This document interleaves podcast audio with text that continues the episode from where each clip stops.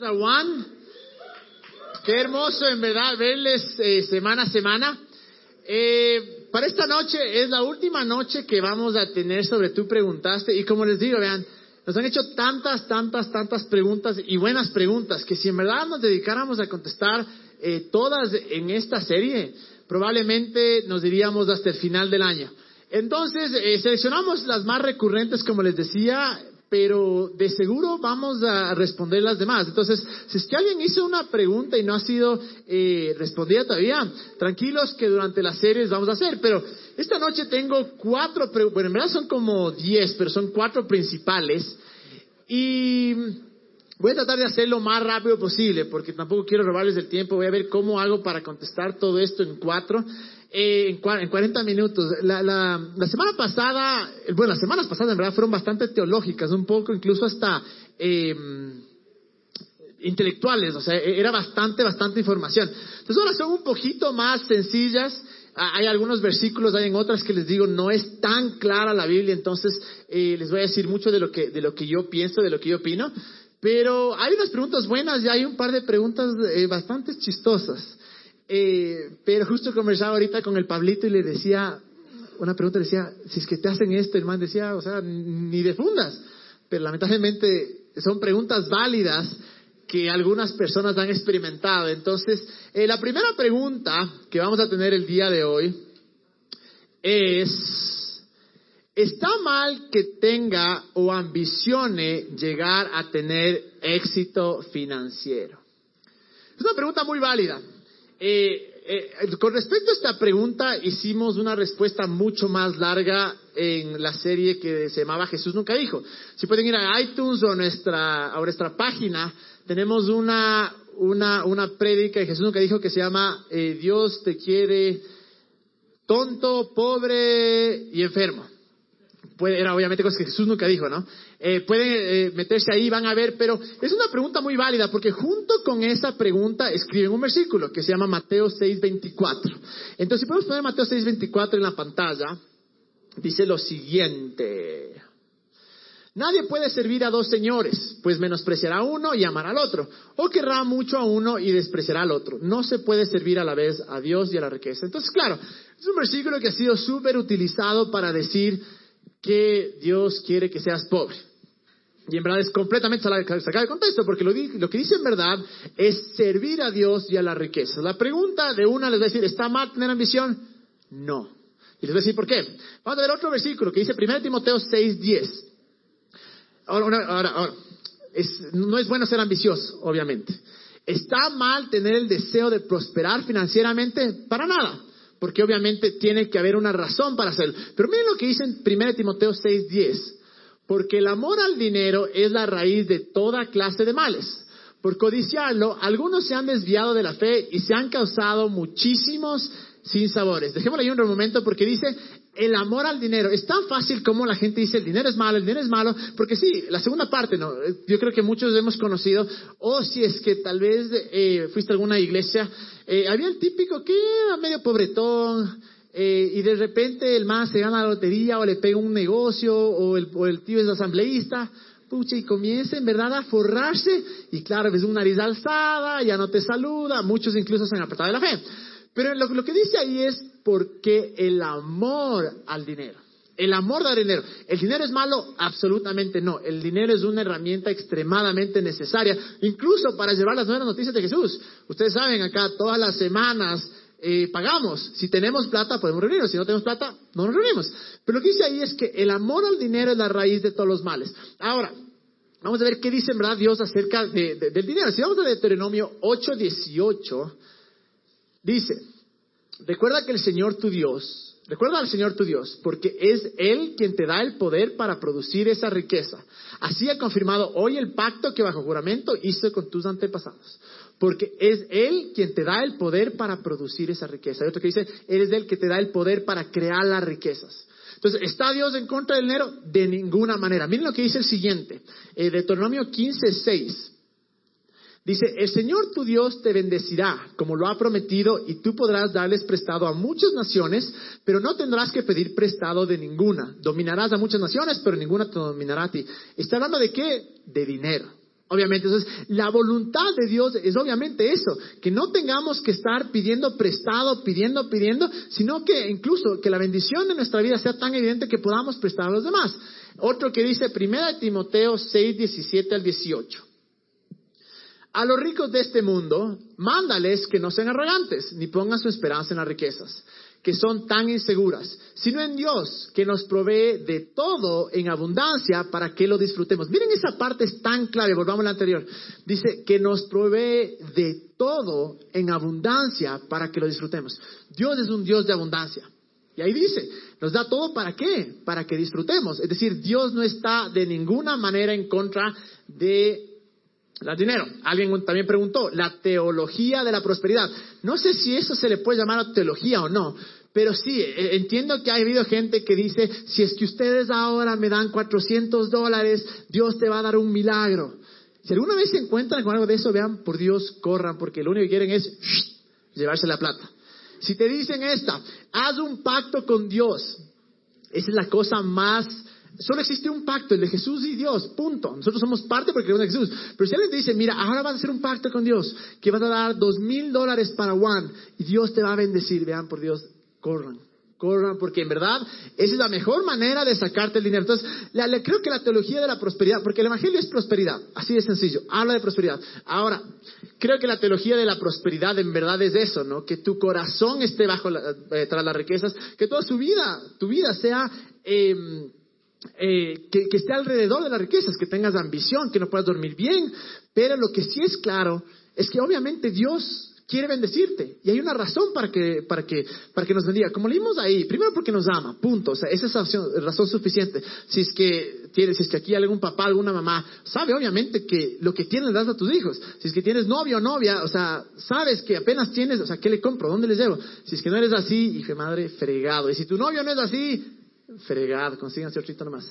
La cosa es que, bueno, Dios en verdad quiere bendecirnos, pero eh, parte de la bendición es eso, que decía, que, habíamos leído en 1 Timoteo 6, 17, que dice, mándales a que sean generosos en, buenas obras. Eh, ¿Dónde está? No está ahí. Ponle el siguiente. El 17 dice, mándales que hagan el bien, que sean ricos en buenas obras y generosos, dispuestos a compartir lo que tienen. Ese es el punto. Es decir, si es que yo tengo este deseo de prosperar financieramente, pero mi deseo es este, o sea, no, no, no, no voy a reemplazarle a Dios, no voy a meterme a negocios truchos, no voy a robar la plata, sino que en verdad yo creo que Dios nos da el poder, como hemos leído, para hacer las riquezas, para hacer a través de un negocio, algún talento que tengas, qué sé yo, pero tenemos que usarlo eso en realidad para esto, para ser generosos con los demás. Ese es el punto en verdad de las riquezas, poder bendecir a los demás. Entonces, ¿hay eh, problema en querer ser eh, financieramente próspero? No. Muchas veces he dicho acá, mi sueño es ser millonario. Tener millones fluyendo a través de mis manos, que en el momento que yo escucho necesidad, alguien necesita una operación, alguien necesita una casa. Eh, imagínense si todos acá tendríamos 10 millones de dólares, pasó el terremoto y todos decimos, bueno, vamos a dar el diezmo, un, un millón de, un milloncito. Imagínense, 160 millones de acá solo para las casas. O sea, imagínense qué espectacular fuera. Pero dice Mateo 6:21, dice esto, aquí es la clave, dice, porque donde está tu tesoro, allí estará también tu corazón. La gente dice, es mal el dinero, porque si es que tú le sigues al dinero, te vas a apartar de Dios. Si es que, claro, si es que, si es que en tu corazón todo tu sueño es tener dinero, sin importar lo que suceda, claro. Pero cuando tu corazón está enfocado en Dios, entiendes su gracia, entiendes su amor, no hay nada de malo, porque donde está tu tesoro, ahí estará tu bien tu corazón. Jamás sacrificarás a Dios o a las personas incluso, porque tu corazón está en Dios y en verdad eh, hacer lo que Dios nos ha puesto, no amar a los demás y bendecir. Entonces, eso por esa pregunta. Ahora vienen otras eh, que les van a encantar, ya las de relaciones, o sea, estas sí ya hubo cualquier cantidad. Primero les una, una chistosita primero, a ver dónde está. Eh, ¿Dónde está? ¿Dónde está? Esta, esta, esta dice, es que, o sea, no, no sé quién escribió, ¿no? y tampoco quiero saber, pero ¿por qué se entrega todo y no se recibe nada de un hombre? O sea, no, no, no sé con qué tipo de hombres se meten. O sea, para que debe ser eh, en verdad un desastre porque o sea, cambia de amigos, cambia de círculo porque en verdad desastroso. La respuesta es Cambia de hombres, ¿verdad? Un desastre. Bueno, eh, la otra, esta este, este es un poco seria y, es bastante, esta es una pregunta bastante, eh, bastante buena. Y, y, ya les digo, vean, abran su corazón porque la respuesta a esto no es tan fácil, eh, pero sé que muchos han preguntado o están pasando por algo así. Dice, una persona cristiana o creyente que tiene una relación con Dios puede estar con alguien de otra religión. Eh, la voy a tomar como que otra religión sea alguien que no cree en Jesús, que no cree en Dios. Eh, primero que nada, yo creo que la pregunta esta eh, mucho refleja nuestras creencias, ¿no? Que dice, puede estar. Cuando nosotros comenzamos a definir lo que Dios nos dice o, nuestra relación con Dios con puedo o no puedo, yo creo que en ese momento se convierte en reglas. Y ese momento es cuando vamos a comenzar a vivir una vida em, basada en lo que se puede y no se puede hacer, en vez de una vida basada en el amor. Entonces, tal vez la pregunta yo la formularía de una persona, ¿sería la mejor cosa, si crees en Jesús, amarrarte con alguien que no eh, cree en Jesús? Primero, para contestar esta pregunta, yo creo que acá ya estamos en la edad que no estamos de Basile.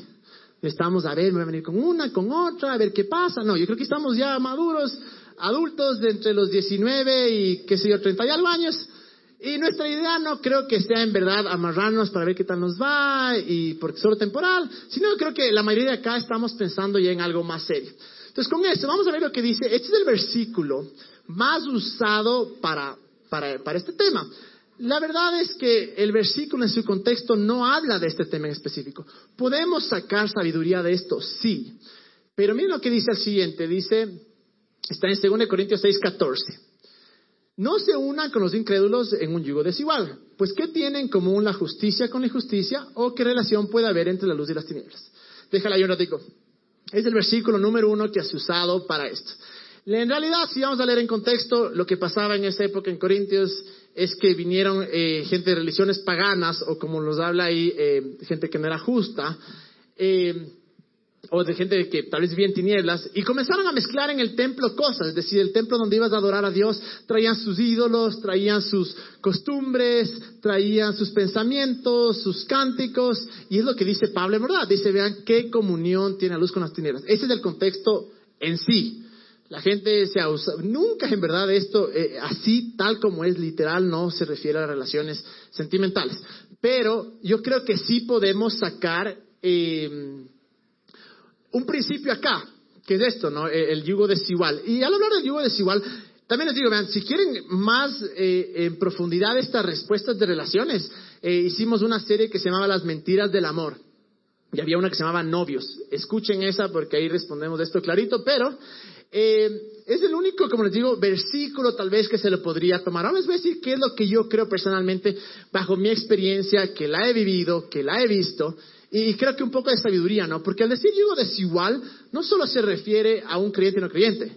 Si es que mi sueño es viajar alrededor del mundo, y la persona con la que estoy odia viajar, o sea, definitivamente va a haber problemas. Si mi sueño es, qué sé yo, hacerme futbolista, y la persona con la que estoy detesta el fútbol, probablemente va a haber eh, complicaciones. Entonces, eh, no, eh, muchas veces lo que sucede es esto, ah, si tú estás con alguien que no es creyente, te va a llevar al pecado. Yo creo que eso es, es una frase injusta porque no conocemos a la otra persona. Conozco muchísimas personas que no son creyentes, que son muy buenas. Me encantaría que conozcan la luz, me encantaría que tengan esperanza. Al mismo tiempo, conozco gente que es creyente y que no son buenas. Dicen, creen en Jesús. Entonces, al decir esto que te va a llevar de uno al pecado, no creo que es justo, pero sí creo una cosa.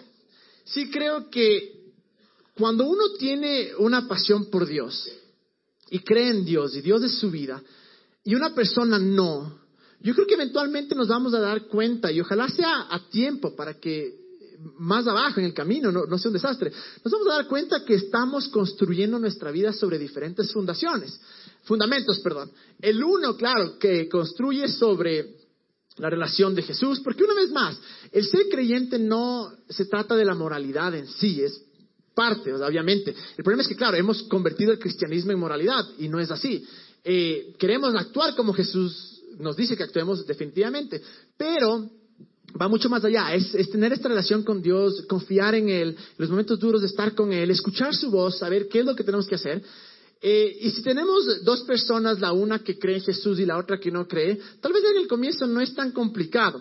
Pero después, cuando uno siente que tiene algo en su corazón, un llamado, una pasión, eh, tal vez eh, con respecto a esto, no puede ser predicar, puede ser irse de viaje, tal vez dices, yo no tengo llamado a eso, de acuerdo. Pero tal vez dices, en verdad, mi pasión es Jesús, es decir, quiero ir todos los martes a One, quiero hacer esto, y, y la otra persona dice, ve, realmente lo mío no es eso eventualmente va a haber fricción. Ahora, junto con eso, ¿qué pasa cuando tienes problemas?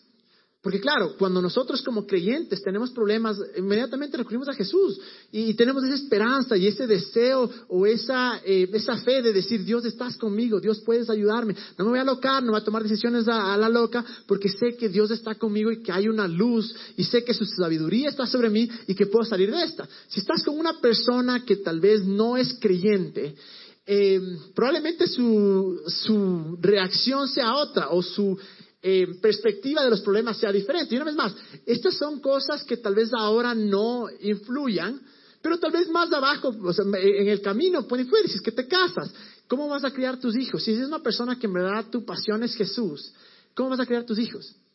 ¿Y les vas a hablar de Jesús? ¿No le vas a hablar de Jesús? Una vez más, sin quitar el hecho que la persona puede ser muy buena, muy, muy buena, porque una vez más, yo soy hincapié en esto porque muchas veces pensamos que porque no creen en Dios son malos, y no es así. Es, es, quiero ser claro, no es así. Obviamente nos encantaría que conozcan a Jesús, pero por ejemplo, en mi, en mi, en mi vida, mi historia, esta fue una de las eh, áreas donde más eh, le creía a Dios, en verdad. Ustedes muchos eh, le conocen, han escuchado de la luz, mi novia. Eh, para mí fue impresionante porque yo en mi corazón sabía que quería hacer esto y me tocó aguantar. O sea, en verdad les digo, me, tocó aguantar hasta que encuentre una persona que valga la pena. E incluso hay una pregunta que, con esto que dice, ¿por qué cuando Dios sabe, sabe que guardaste tu corazón para la persona correcta, no llega gente que no ha pagado el, y llega gente que no ha pagado el precio, tiene la relación con una persona buena? Esta frase de pagar el precio yo creo que debemos completamente borrarlo de nuestra mente, porque al, yo decir pagar el precio estoy diciendo Dios me debe algo, todo es por gracia. Y, es una frase súper religiosa que Dios no te bendice porque no has pagado el precio, Dios no te usa porque no has pagado el precio, Dios no te hace esto porque no has pagado el precio, nunca en la Biblia dice paga el precio. Habla de la cruz y sígueme completamente cosa diferente, pero las bendiciones son por gracia. Entonces, la pregunta es, ¿por qué cuando Dios sabe que guardas tu corazón? No creo que es problema de Dios, a veces toca esperar, a veces hemos tomado eh, decisiones incorrectas, tal vez hay una persona que está, que se muere por nosotros y por eso los duros no hacemos caso, no sé. Pero, eh, más allá con mi historia, volviendo a mi, a mi historia, yo tenía en mi corazón algo súper clave, decía, quiero que sea hermosa, quiero que sea súper cariñosa y quiero que en verdad te ame Dios. Eh, meses, bueno, años después, eh, pueden ir a escuchar nuestra historia en esa serie también. Y estoy, en verdad, amarrado con la mujer más hermosa del mundo. Me estoy yendo el día lunes a verle. Es una persona que desde comenzó, en verdad, a meter en, antes de que era One, se llamaba One Heart, comenzó a meter mano, comenzamos a explotar. Y es impresionante eh, que cuando yo me siento mal, puedo ir donde ella y me dice, bueno, oremos. ¿Sabes qué? Dios dice esto. Cuando ella se siente mal, yo puedo hacer lo mismo. Entonces les digo, es algo tan chévere saber que, que Dios sí sabe el deseo de tu corazón. Y que en verdad Dios puede eh, conectarte con esa persona que, que en verdad eh, te acerque más a Dios.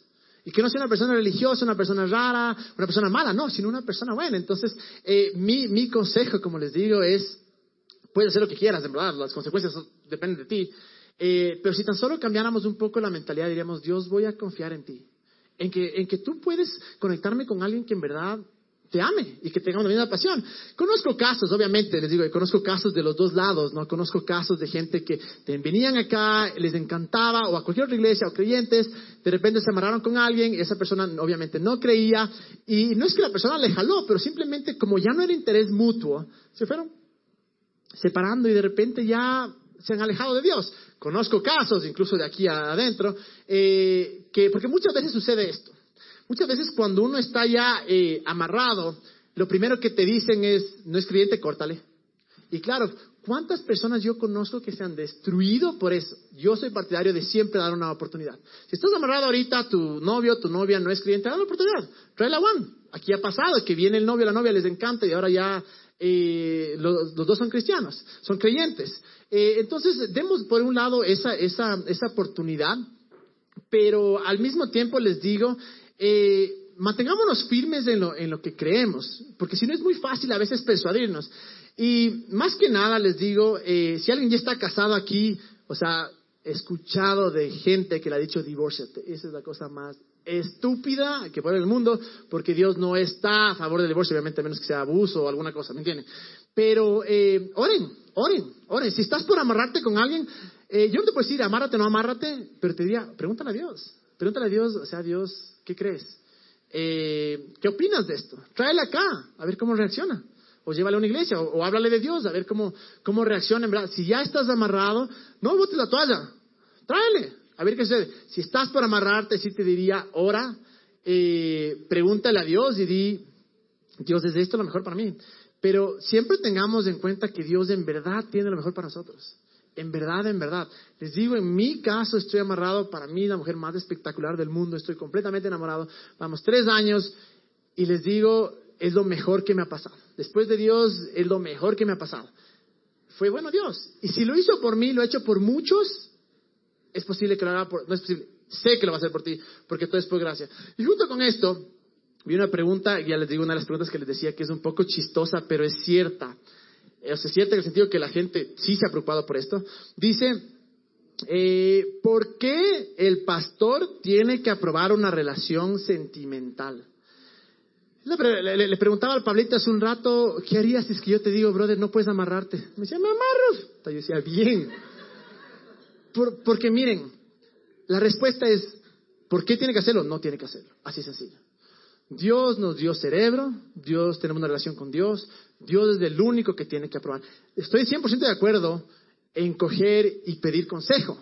¿Te parece? ¿Está bien? Hablar con gente que tal vez eh, ha sido creyente por más tiempo, a gente que tú admiras, que conoce de Dios, que conoce la Biblia. Pero jamás una persona puede decirte, a menos que tengas 18 años y sea tu mamá, menos de 18 años y sea tu mamá o tu papá, o sea, obviamente ahí sí, porque vives en la casa. Pero que un pastor o un líder te diga, no puedes salir con tal o cual persona, no, no se puede. O sea, así es sencillo. O sea, el rato, eso es 100% control y manipulación y les digo, lamentablemente, eso siempre termina mal.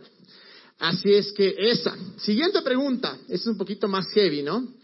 Dice, si tienes una pareja y te vas a casar con ella, ¿es pecado tener relaciones sexuales antes del matrimonio, entre comillas, sabiendo que vas a estar con esa persona siempre? Hay mucho debate, en verdad, en esto de, relaciones antes del matrimonio. Hay, hay, muy pocos versículos. En verdad, la palabra griega de tener relaciones antes del matrimonio no está en la Biblia. Hay muchos ejemplos. Entonces, por ejemplo, miren lo que dice eh, en Corintios, pero antes de eso, tienes que tener en cuenta una cosa. Todo lo que hace o dice Dios está basado 100% en amor. Cuando entendamos eso, que todo lo que Dios nos dice o hace en nuestras vidas está basado 100% en amor, es muchísimo más fácil creerle, porque sé que lo que Él me diga o haga es para mi beneficio. Es porque Él sabe, Él vino a darme una vida en abundancia y eso me va a llevar hacia eso. No me va a traer dolor, no me va a traer eh, separación, pero me va a traer, es más, no solo placer, sino nos vamos a sentir completos. En 1 Corintios 7, 1 y 2, dice esto, dice, paso ahora a los asuntos que me plantearon por escrito. Es mejor no tener relaciones sexuales. El siguiente, pero en vista de tanta inmoralidad, cada hombre debe tener su propia esposa y cada mujer su propio esposo. Yo creo que es la única parte, en verdad, en el Nuevo Testamento que habla sobre eso y de aquí podemos sacar eh, tal vez la conclusión de lo que está diciendo Pablo, es eh, que, claro, la inmoralidad, espérate hasta que te cases. Ahora, algo que tenemos que tener en cuenta es que el sexo viene de Dios, es un placer dado por Dios. Y yo creo que, que Dios em, debe deleitarse cuando debió deleitarse cuando nos dio ese regalo. Y creo 100% que como creyentes deberíamos ser los que más lo disfrutamos. Y, y, en verdad, el sexo es increíble. me han dicho que es increíble porque yo todavía no, no he probado, pero en verdad, sé que es algo espectacular. me han dicho que es algo espectacular. No, no es que me, no es que metí la pata, no, en verdad no. Em, pero no es nada malo, para nada, es más algo tan especial. Y, yo creo que, la razón por la cual Dios eh, te dice, eh, espérate, em, Es porque hacer tan, algo tan, tan especial no es para compartirlo con cualquiera. Incluso Pablo lo, lo, lo, llama inmoralidad, pero yo creo por una razón. Porque primero vamos a hablar antes de tu novia, sino solo acostarte antes de estar casado. Yo creo que es muy fácil llegar al punto en el que simplemente te acuestas con una, con otra, o con otro, y con otra, y con otra, y, se pierde por completo lo, especial que era. Se pierde por completo la, la esencia que Dios tenía para eso. Incluso lo que sí podemos ver en la Biblia es que el matrimonio en verdad se consumaba cuando tenían relaciones. Es decir, la Biblia nos habla de que dos se convierten en uno, en una sola carne. Entonces, esa es la razón. Incluso en 1 Corintios 7, 19 dice esto. Dice, para nada cuenta estar o no estar, no, este está, 19, 19 ya les di mal. Ahí pone de nuevo. Ya creo que les di mal, pues. Es del 9, claro, esperen, esperen, ya di mal. El 1 Corintios 7, 9. ¿Dónde está? Eso. Dice esto, dice...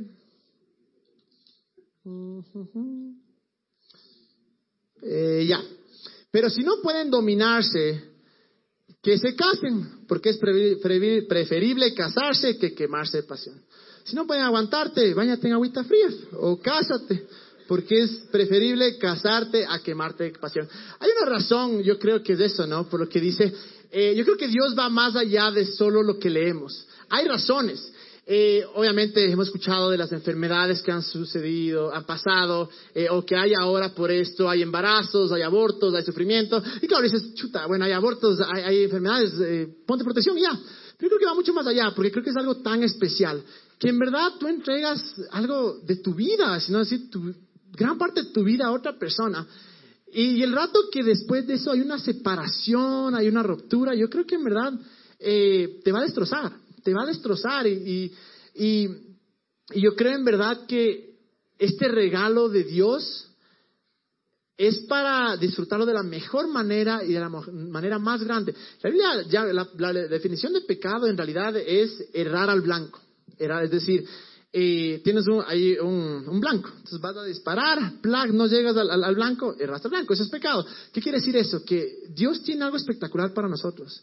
Cuando nosotros, porque no hay deseo malo, la manera de alcanzar el deseo es donde se pone malo. El, deseo sexual no es malo. La manera de complacer ese deseo sexual puede ser acostándome con personas, viendo yuchas, eh, irme a cabarets, cualquier cosa. Eso es malo. No es malo desear tener dinero. La manera de alcanzar eso es malo. Me pongo a robar, me pongo a estafar, me pongo a ser eh, corrupto. ¿Me entienden? Entonces, yo creo que el deseo de Dios es tan eh, es acá, el, formato de Dios o la bendición de Dios del sexo es una cosa increíble, o sea, hermosa, grandota, increíble. Cuando nosotros tal vez tratamos de, alcanzar ese deseo, ese placer de otras maneras, estamos cerrando blanco. Entonces yo creo que eh, incluso el libro de Cantar de los Cantares habla acerca de, eh, es como una, como una poesía, ¿no? Y habla sobre, sobre el gozo, la felicidad del sexo, pero lo reserva a, a, los esposos. Entonces, no veo ninguna parte en realidad que la Biblia te diga, sí, ten relaciones antes de ser casado, de estar casado, pero sí creo con todo mi corazón que mm, es algo demasiado especial, es algo demasiado especial. Y ya les digo, eh, algo que tenemos que entender eh, aquí es, no hay condenación en Jesús, así de fácil, porque si alguien dice, chuta, ve, yo ya, o sea, hace rato que ya no soy virgen, no hay condenación. ¿A qué me refiero? Dios es tan grande que nos ha perdonado. He escuchado de cosas, de personas que incluso hasta físicamente ha restaurado su, eh, su virginidad. Entonces, no se trata de decir, ve ya, hijo de madre, te comiste anochito antes del recreo, estás fregado, ya no se trata. No. Pero desde ahora en adelante, desde este día, podemos decidir, bueno, voy a guardar esto para el matrimonio. Puedo hacer algo eh, en el que pueda reservar esta cosa tan especial. La, la, la, la esposa de uno de mis mejores amigos, cuando le conté que, que yo era coco, que era virgen, se mataba de la risa, pero luego me decía, no te creo, no te creo. Le decía, o sea, así. O sea, no es algo que estás, o sea, obviamente la gente que no es creyente no es algo de estar orgullosa, o sea, mejor te quedas casadito porque te van a bullear. Pero en verdad le decía, eh, y, luego ella se puso a pensar, porque obviamente no, no es por, no les puedo decir, vean, porque yo he sido tan santo, no, 100% la gracia de Dios ha sido, pero me decía, de repente le daban los ojos de lágrimas y me decía, oye, qué hermoso saber que yo pude, que, o sea, haber podido tener esa oportunidad de tener esa noche. de que en la noche de mi boda saber que le entrego a esta persona mi corazón, mi cuerpo, todo. Y me decía, te juro que si yo volviera en el tiempo, lo haría. Entonces, es más que nada eso, ¿me entienden? No hay condenación, Dios nos restaura, pero personalmente les digo, cuando lo hemos hablado de esto, en verdad nosotros queremos guardarnos para el matrimonio. Esa noche sí va a ser tenaz, pero eh, en verdad creemos que, que sí, e, es la mejor opción, es la mejor opción. Entonces les digo, y la pregunta era en verdad, si ya te vas a casar, o sea, te, tienes relaciones con persona que sabes que va a estar con él eh, todo el tiempo, si ya sabes que te vas a casar, aguántate. O sea, vas a estar 30, 40, 50, 60 años, aguántate un añito, dos añitos. O si no, como les dije, vean, agüita con hielo, plaga, ahí se va toda la pasión. Entonces, esa es la segunda pregunta con respecto a lo de las relaciones. Estoy corriendo, vean, ojalá que me estén entendiendo. Eh, otra pregunta dice lo siguiente, dice, ¿cómo sabes que estás dentro de la voluntad de Dios incluso cuando estás eh, sirviendo a Dios? Otra pregunta ahí mismo decía, ¿por qué estoy acá? Es una pregunta eh, que todos nos hemos hecho en algún punto, ¿no? ¿Por qué estoy acá? ¿Por qué? ¿Cuál, ¿Cuál es el motivo de mi existencia? Personalmente te digo, eh, yo no te puedo decir, no creo que nadie te pueda eh, coger y decir, estás acá por esto, por esto, por esto. Creo que eres tú quien tienes que descubrir y que Dios es quien te tiene que mostrar. Eh, pero ¿cómo saber si estamos en la voluntad de Dios? Junto con eso, hay una, algo que tenemos que entender es que Dios tiene un plan para nosotros. Que Dios es un Dios bueno, es un Dios lleno de misericordia, un Dios lleno de amor. Y miren lo que dice en Salmo 139, 16. Tus ojos vieron mi cuerpo en gestación. Todo estaba ya escrito en tu libro. Todos mis días se estaban diseñando, aunque no existía uno solo de ellos. Miren lo que dice. Tus ojos vieron mi cuerpo en gestación. Dios nos escogió en verdad antes de, que seamos, eh, antes de que nazcamos en verdad. Es decir, Dios tenía un plan tan espectacular para nosotros. Yo creo que lo hermoso de la vida es en verdad descubrir cuál es ese, ese plan para mí. Si vamos a Romanos 12.2, miren lo que dice. No imiten las conductas ni las costumbres de este mundo, más bien dejen que Dios les transforme en personas nuevas al cambiar de la manera de pensar. Entonces aprenderán a conocer la voluntad de Dios para ustedes, la cual es buena, agradable y perfecta. No se dieron cuenta, pero hace tres semanas nuestro one thing era ese. La voluntad de Dios es buena, agradable y perfecta. No avanzamos a terminar, así es que, bueno, ahí queda guardada, pero la voluntad de Dios es buena, es agradable y perfecta. La pregunta es, ¿para quién? Para ti. Obviamente es para Dios, pero para ti también. Dios tiene una gran voluntad, una voluntad eh, espectacular. Incluso eh, el, el griego usa mucho este versículo de Jeremías que dice que yo sé los planes que tengo para ustedes, planes de bien y no de mal, sino para darles el futuro o el final que esperan. Cuando entendemos que todo lo que Dios hace está basado 100% en amor, que Dios me ha escogido y ha puesto sus ojos antes de que yo nazca, y que la voluntad de Dios es buena, agradable y perfecta, y que Él tiene un plan espectacular para nosotros, yo creo que en ese momento podemos un poco como que bajar la, la, la guarda y decir, bueno, Dios, puedo confiar en ti, porque sé que tienes algo bueno para mí. Una vez, les he contado muchas veces, una persona me decía, brother, así conoce la voluntad de Dios. ¿Qué es lo que quieres hacer? Esto, esto, esto. Ya, haz lo opuesto. Es la voluntad de Dios. Entonces yo decía, ¿en serio? Me decía, sí, loco, porque Dios quiere que, sufras. Dios quiere que pagues el precio. Dios quiere que te sacrifiques como se sacrificó. Entonces, obviamente yo crecí con un miedo porque dije, hijo de madre, ojalá que no me guste esto, ojalá que no me. Si me gustaba una man, decía, no, Dios, no me gusta, no me gusta, no me gusta. Porque obviamente estaba ya tan traumado que pensaba eso, que en verdad es una, por decirlo así, una herejía inmensa. Pero cuando hablamos de la voluntad de Dios, sabemos que es buena, agradable y perfecta, pero claro, e-, esto puede ser eh, bajo muchas circunstancias. Puede ser la voluntad de Dios para mi vida, como en mi plan general, ¿no? ¿Por qué estoy acá? ¿Qué hago con mi vida? O puede ser para eh, cosas puntuales, ¿no? Eh, Dios me cambia de trabajo, me voy a ir a otro país, me amarro con esta persona, me caso, qué sé yo. Y es ahí donde en la Biblia en ninguna parte en verdad te dice, mira, así vas a encontrar la voluntad de Dios y la voluntad. O sea, no vas a abrir la Biblia y te va a decir, la voluntad de Dios de Camilo es que te vayas al África. No, no vas a encontrar eso. Ah, me encantaría, sería facilísimo, pero lo que sí es, eh, nos da nos da, eh, tenemos parámetros de cómo encontrar esa voluntad. Algo que sí quiero hacer hincapié es nadie te puede decir cuál es la voluntad de Dios para tu vida. Es más, alguna vez he contado, cuando yo le conté a una persona que yo quería mucho, era, un líder espiritual, le dije, mira, este es mi sueño de, de lo que es One. Me escribió, me hizo un círculo y me dijo, mira, dos círculos, no un círculo grande acá y un chiquitico acá. Decía, este círculo grande es la voluntad de Dios. Tu sueño de One, o Heart en esa época, está acá. Está fuera de la voluntad de Dios. ¿Qué hubiera pasado si le creía? No era mala persona, no era malintencionado, pero él creía eso. Ahora no estaríamos acá. De la misma manera, ¿qué pasa si tú comienzas a guiarte por lo que la gente dice que es la voluntad de Dios para tu vida? Tal vez nunca vas a alcanzar por lo que fuiste creado a hacer. Ahora, ¿cómo alcanzamos? Como les digo, hay diferentes eh, propósitos, hay diferentes principios. Eh, una vez más, puede ser la voluntad de Dios para mi vida en general o, específica. El primero que podemos encontrar eh, es en verdad a través de la palabra. A través de la Biblia, yo creo que ahí podemos, Dios nos va a hablar, Dios nos habla a través de la Biblia. y muchas veces podemos tener una guía, por ejemplo. Yo creo esto con todo mi corazón. Yo creo, eh, hemos, hemos leído lo que está en Marcos 16, les he leído algunas veces, que dice ir y predicar por todas las naciones. Vayan y prediquen por todas las naciones. Eh, las buenas noticias, ¿no? Yo, creo que eso es el llamado de todos, ir y predicar. ¿Significa que tienes que pararte acá, que tienes que serte misionero? No, para nada. De donde quiera que tú estás, puedes predicar. Ahora, ¿cómo alcanzas ese llamado, ese, ese propósito? A través de las pasiones deportes, negocios, eh, moda, eh, finanzas, cualquier talento que Dios te, te, haya dado, pero sí creo que cuando nosotros comenzamos a leer acá, hay, hay muchas eh, cosas específicas que podemos encontrar acá.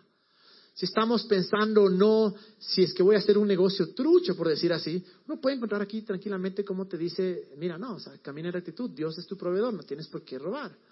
Entonces, para ciertos temas específicos es muy, es, es, es de los primeros lugares donde vamos a encontrar. Ahora, como les decía, tal vez no dice, entonces te irás al África. No, no dice, pero sí es bastante importante el, considerar lo que, lo que el manual nos dice. Miren lo que dice en Salmo 119, 105.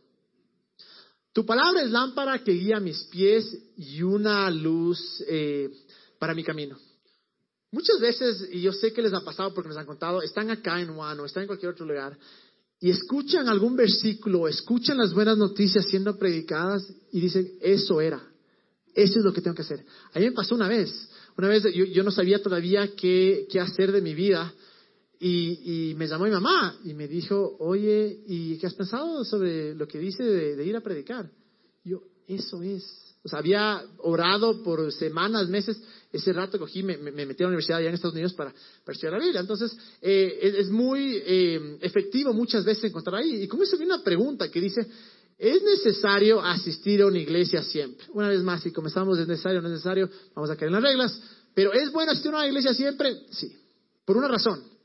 Por esto no es indispensable, no te digo, si no vienes te vas a ir al infierno y te va a ir mal y Dios te va a castigar, no, que lamentablemente a veces se hace sonar así, pero no, sino que la razón muchas veces que aquí es de donde, cuando escuchamos la palabra de Dios, escuchamos vida, escuchamos esa respuesta que estamos buscando, escuchamos eh, el amor y la gracia de Dios que en verdad nos llegan a acercarnos más a Él, y cuando nos acercamos eh, más a Él, podemos eh, tener la confianza de ir a preguntarle, que es la segunda parte con la que quiero decir, es, Dios nos puede hablar. Yo creo que tal vez no es esa voz audible que, que, muchas veces nos imaginamos. A mí, escuchaba de gente que ha escuchado la voz audible.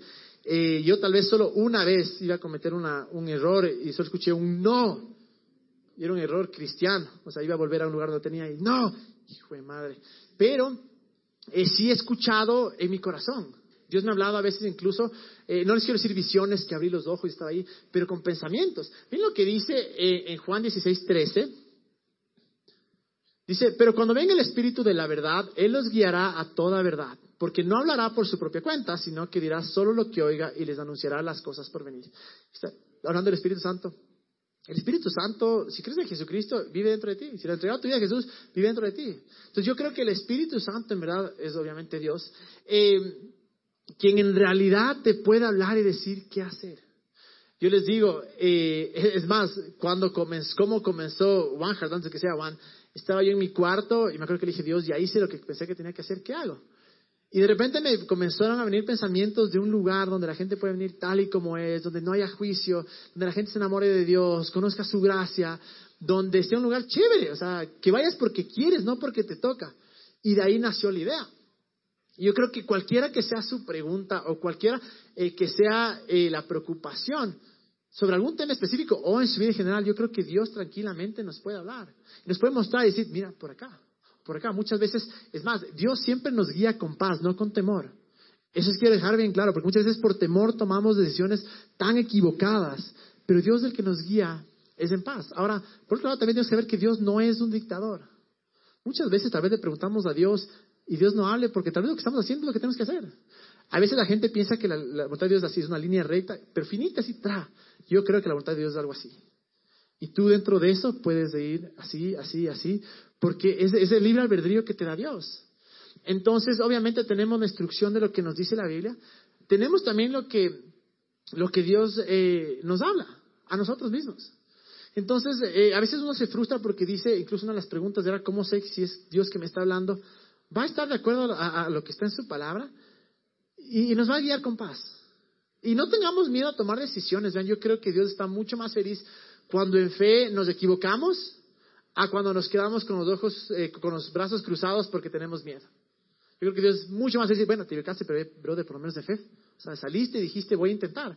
Entonces les digo, eh, oremos, una vez más, vuelve, a, la, parte de la oración. O sea, ¿cómo sé si tengo que estar, volviendo a la pregunta anterior, amarrado con una persona que cree o no cree en Dios? Preguntémosle a Dios. Dios, ¿qué opinas de esto? Dios, ¿qué crees? ¿Dios es lo mejor para mí? Y, la tercera también que nos puede ayudar un montón es, eh, obviamente, siguiendo consejo, pero también tal vez haciéndolo. Haciéndolo. Hay otra, otra, otra, otra, pregunta por acá decía, eh, ¿Es necesario servir a Dios en un lugar para ir al cielo? Obviamente no, te vas al cielo por gracia. ¿Pero es necesario servir en un lugar? No, pero te puede ayudar mucho a saber qué es lo que quieres. Porque muchas veces, eh, cuando tú haces algo, dices, eso es lo que quiero hacer. O tal vez dices, odio eso, realmente eso es lo que, eh, lo que quiero hacer. Pero cuando ya se trata, es más o menos para, cosas puntuales, ¿no? pero cuando ya se trata un poquito más de del propósito de tu vida, del, plan, de lo que quieres hacer con tu vida en general, como esa pregunta que es ¿para qué estoy acá? Eh, yo creo que podemos tener algunos parámetros, por decirlo así. No les puedo decir, vean, si cumple esos parámetros de leyes, pero algo que me ha ayudado bastante, yo creo que puedo incluso respaldarlo con la Biblia, es, eh, es de esto, ¿no? Primero, lo que tú quieras hacer con tu vida, que le lleve la gloria a Dios. Entonces, estoy pensando en hacer esto en mi vida, ¿va a llevar la gloria a Dios? va a ser eh, Dios desatado, le voy a bendecir a los demás. Por ejemplo, si digo, voy a abrirme un cabaret, ¿le voy a bendecir a los demás? Bueno, hay un par calientes que van a acostarse, tal vez. ¿Pero voy a llevar la gloria a Dios? Definitivamente no. Entonces, es cuando yo digo, lo que yo voy a hacer, ¿va a llevarle la gloria a Dios? Lo que yo tengo en mi corazón, entonces digo, bueno, sí, perfecto. ¿Cuál es la, otra cosa que podemos hacer? Es, eh, ¿te va a apasionar o va a ser algo que, va a ser algo que te apasione hacer o va a ser, yo creo, algo que realmente odies. ¿A qué me refiero? Eh, si es que yo odio ver la pobreza en la calle, cuando veo la pobreza y me duele, o sea, digo, ah, qué feo, ¿por qué no puede ser todos eh, vivir en, un lugar donde todos eh, tengamos nuestras necesidades suplidas? Tal vez por ahí podemos comenzar a pensar y decir, bueno, es algo que odio ver, pero al mismo tiempo es una pasión, ¿me entienden? Entonces, la voluntad de Dios es buena, es agradable y perfecta una vez más volviendo, le, le, agrada a Dios, vas a llevarle gloria a Dios, vas a bendecir a los demás, vas a apasionarte. La tercera es, va a ser imposible. Porque si es que no es imposible, la gloria te vas a llevar tú. Cuando es algo de Dios, yo creo que es imposible. Y podemos ver a través de la Biblia todas las historias que hemos leído ahí. Primero volvamos a Salmos 37, 4, eh, por favor. Dice, deleítate en el Señor y Él concederá los deseos de tu corazón. Eh, en realidad, eh, la, versión original dice, Él pondrá los deseos en tu corazón. Sigue a Jesús, búscale. Y Él va a poner los deseos en tu corazón. Y Él también dice, te va a conceder. Entonces va a ser algo que realmente te apasiona, algo para lo que fuiste eh, creado. Como les decía, va a ser imposible. Muchas veces nos limitamos, decimos, como soy bueno para esto, de ley tiene que ser, no necesariamente, puede ser, pero tal vez no. O como soy súper malo, ni fregando va a ser. No, es ahí donde entra la parte eh, la parte difícil o la parte de lo imposible, donde haces que Dios sea tu socio para que Él se lleve la gloria. Entonces, eh, a veces es bueno decir, bueno, tengo este talento, puedo usarlo, pero tal vez le limitamos a Dios y dices, como tengo este talento, no puedo hacer nada más. Mejor digamos, bueno, Dios, tú eres Dios de lo imposible. ¿Qué es lo que estás poniendo en mi corazón? ¿Y qué es esa cosa imposible que en verdad quieres? Entonces, que le lleve la gloria a Dios, que te apasione y que obviamente em, vaya a ser imposible. Y obviamente porque tenemos que confiar en Dios como nuestro socio. Porque si es Dios nuestro socio, Él nos va a guiar. Y la gloria, vamos a poder pararnos acá y decir, mira, soy lo que soy por la gracia de Dios. No puedo decir que soy un macho, eh, que yo soy un duro, no. Porque sí, he hecho, trabajé duro, hice lo que tuve que hacer, pero en realidad la gloria eh, se la lleva Dios.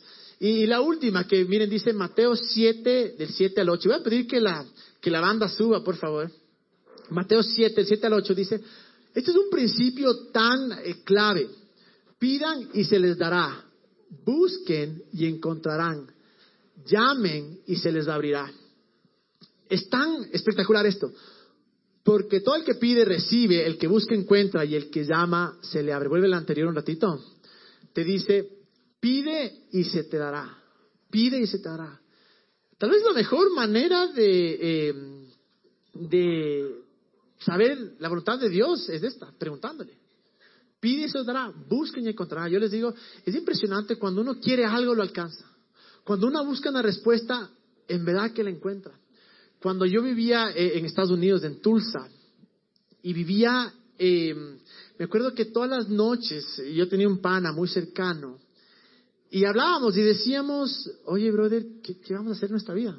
O sea, ¿cuál es, qué es lo que sentimos que, que Dios quiere que hagamos? Y en ese punto no teníamos idea, o sea, decíamos, de talentos no tenemos, plata peor. O sea, ¿qué vamos a hacer en verdad? Y nos dedicamos a hacer esto, nos dedicamos a reunirnos y a, comenzar a orar y a buscar y a buscar. Me acuerdo que cuando a veces él no podía, yo me iba, yo vivía en un complejo y al lado había una cancha de béisbol y había unos graderíos. En esa época era el famosísimo Discman, pucha, ahí en el, en el bolsillo me le ponía, me subía, escuchaba eh, eh, adoración, worship, y le preguntaba a Dios, le decía a Dios, ¿qué, qué hago? ¿Qué hago? Y me comenzaban a dar, eh, ya les digo, esas imágenes, ¿no? De, y ahí nació la pasión, en verdad, de hablar de Dios. Ahí fue donde dije, quiero hacer esto, quiero hacer esto. Ahí, donde, ahí en ese momento fue cuando dije, yo quiero una mujer que ame a Dios, yo quiero una mujer que sea hermosa para mí. Ahí fue cuando me nacieron, eh, se incrementó este deseo de ser eh, millonario para poder dar a las personas. Entonces yo creo con todo mi corazón que esta parte que dice, pedid y se os dará, buscad y hallaréis. Ponle por favor de nuevo el, el, el 8. Dice, porque todo el que pide recibe, el que busca encuentra y el que llama se le abre.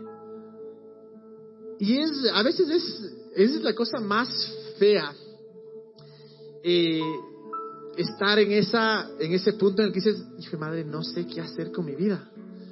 Pero tal vez es, es el punto, el mejor punto. Porque el plan de Dios o la voluntad de Dios o el deseo que Dios ha puesto en tu corazón no va a pasar porque sí, tienes que buscarlo y encontrarlo. Pero ¿por qué digo que tal vez es el mejor punto? Porque tal vez es que estás insatisfecho con tu vida. ¿Sabes que odias tu trabajo, odias lo que haces, te despiertas con un mal genio y dices, qué feo, y anhelas el fin de semana, porque en verdad, y odias el domingo de noche? Tal vez es bueno preguntarte y decir, ¿es esto lo que Dios tiene para mí? Y es bueno estar en ese punto de satisfacción, porque a veces yo creo que Dios pone esa, insatisfacción para decir, yo fui creado para algo más. Yo fui creado para algo muchísimo más grande. Yo fui creado para en verdad hacer lo imposible. Yo fui creado para impactar el mundo, para iluminar mi mundo, eh, para hacer cosas espectaculares con Dios. Y si alguien está aquí satisfecho en verdad, buscad y hallaréis. Pide y se te responderá. Toca y se te abrirá. Tal vez es hora de preguntarle a Dios. Y no dejar que la gente nos diga cuál es la voluntad de Dios, o que incluso el sistema nos diga, mira, vas al colegio, vas a la universidad, te gradúas, trabajas para alguien, ahorras, te retiras y mueres. Tal vez es hora de cuestionar eso y decir, ¿por qué hago lo que hago? Quiero pedir que se pongan de pie un momento. Porque yo quiero orar para que a partir de esta noche tengan esta insatisfacción de decir, hay algo más. La voluntad de Dios es algo más de lo que yo creo ahora. Y les digo, vean, hay que ser honestos, a cada uno sea honesto con ustedes mismos. Lo que estás haciendo lo haces por plata, o sea, obviamente, si es que, brother, no tienes trabajo y lo único que tienes es, es de esto, de acuerdo, pero es tu vida, el plan de tu vida, trabajar en lo mismo y hacer lo mismo siempre. ¿Te ves feliz? Es, es, muchos se dicen, así es la vida, o sea, así es la vida, anda a la segura. Yo creo que con Dios no podemos jugar a la segura. O sea, podemos, pero yo creo que Dios no quiere que dejemos a la segura. Yo creo que Dios en verdad ponga en nuestro corazón, eh, pone en nuestro corazón ese deseo interno que tal vez no hemos dicho a nadie, que tal vez nos dormimos, decimos, ¿qué pasara si es que esto fuera verdad? Si tan solo podría ser esto. Y yo creo que el punto de esta noche, más allá que las otras preguntas, es, es tener en cuenta esto. Pide y se te dará. Si estás insatisfecho con tu vida, tal vez es Dios, que en verdad te dice, brother, hay algo mucho mejor. Hay algo mucho mejor para ti. Y, voy a orar por ustedes, voy a pedir que cierren sus ojos.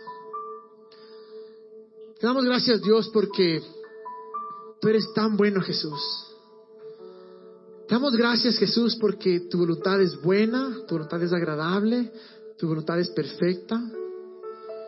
Y te damos gracias porque siempre tienes lo mejor para nosotros. Jesús, yo oro que podamos verte como eres, Dios. Un Dios lleno de gracia, un Dios lleno de amor. Y más que nada eres nuestro Padre. Que podamos confiar en ti, Dios. Y yo oro que todos los que estamos acá en esta noche, y que tal vez no sabemos tu voluntad, tal vez no conocemos lo que tú quieres de nosotros, o el deseo que has puesto en nuestro corazón, o el plan que has puesto para nuestra vida. Yo oro Dios que comience a revelarnos. Yo oro que nos sintamos insatisfechos hasta que hagamos lo que fuimos creados a hacer. Yo oro Dios que comiences a transformar nuestra mente y ver más allá, pensar fuera de la caja, abrir nuestras fronteras y saber que hay un mundo inmenso que podemos conquistar, Dios. Y oro por todos los que están acá, Dios. Que desde ahora comiencen a aprender esa, esa llama en su corazón de buscar algo nuevo. De buscar algo emocionante, buscar esa aventura que tú tienes para nosotros, Dios. Y te doy gracias porque tu palabra dice que busquemos y vamos a hallar. Que toquemos y se nos abrirá. Que preguntemos y se nos responderá. Te doy gracias, Dios, porque lo has hecho esto por años y años y sigue siendo el mismo. Yo oro que toques el corazón de cada uno y les muestres para qué fueron creados. Para que en nuestro corazón podamos verte como eres, lleno de gracia, lleno de amor. Que no eres un jefe, sino eres nuestro Padre. Eres nuestro papá y quieres lo mejor para nosotros. En el nombre de Jesús. Cuando yo recibí la idea de Juan, estaba adorando. Comencé solo a adorarle a Dios y mientras la adoraba venían las imágenes, imágenes. Y ahora que vamos a adorar, vean, no le adoramos por la respuesta, pero dejémonos llevar. O sea, literal, le adoramos y dejemos que Dios nos llene de ideas, nos habla a nuestro corazón, nos dé la fortaleza para tomar decisiones y que en verdad seamos honestos, digamos, estoy satisfecho. Dios de ley tienes algo mejor.